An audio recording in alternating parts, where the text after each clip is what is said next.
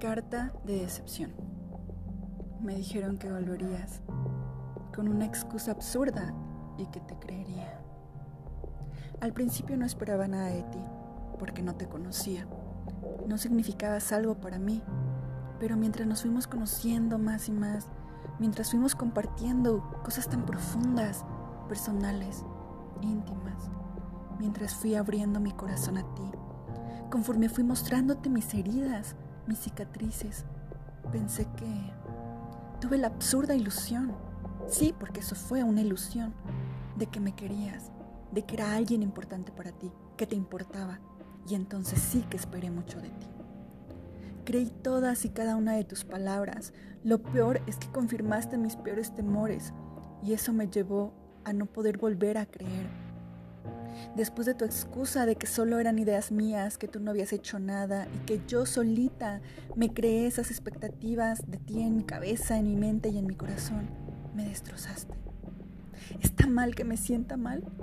Creo que no, porque la decepción, si bien es algo que imaginaba, también conlleva participación de la otra persona. Es cierto que no puedo esperar Incluso mucho menos demandar algo que yo imagino, algo que quiero y deseo y que claramente no puedes ofrecer y por ende brindarme. Estoy tan molesta y me culpo. Me culpo por ilusionarme, me culpo por creerte, me culpo por volver a confiar. Me culpo porque ¿Cómo podría ser tu culpa, no? Tan solo es mía. Pues no, no queré en tu juego de hacerme sentir culpable de todo, porque no toda la culpa es mía. Sí acepto mi parte, pero te regreso la tuya. Si te soy honesta, esperaba una disculpa. Verdadera, genuina, sincera, la cual jamás llegó. Salió de tu boca, pero fue de los dientes para afuera, porque no hubo un cambio. Y un verdadero arrepentimiento conlleva un cambio.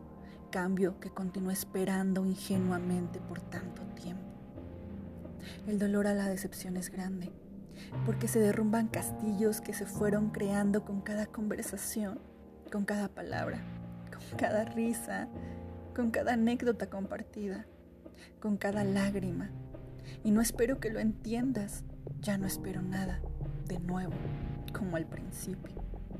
Y no puedo decir que seamos desconocidos, porque nunca más podremos serlo. No puedo borrar lo vivido, pero puedo aprender de esta decepción. Thank you.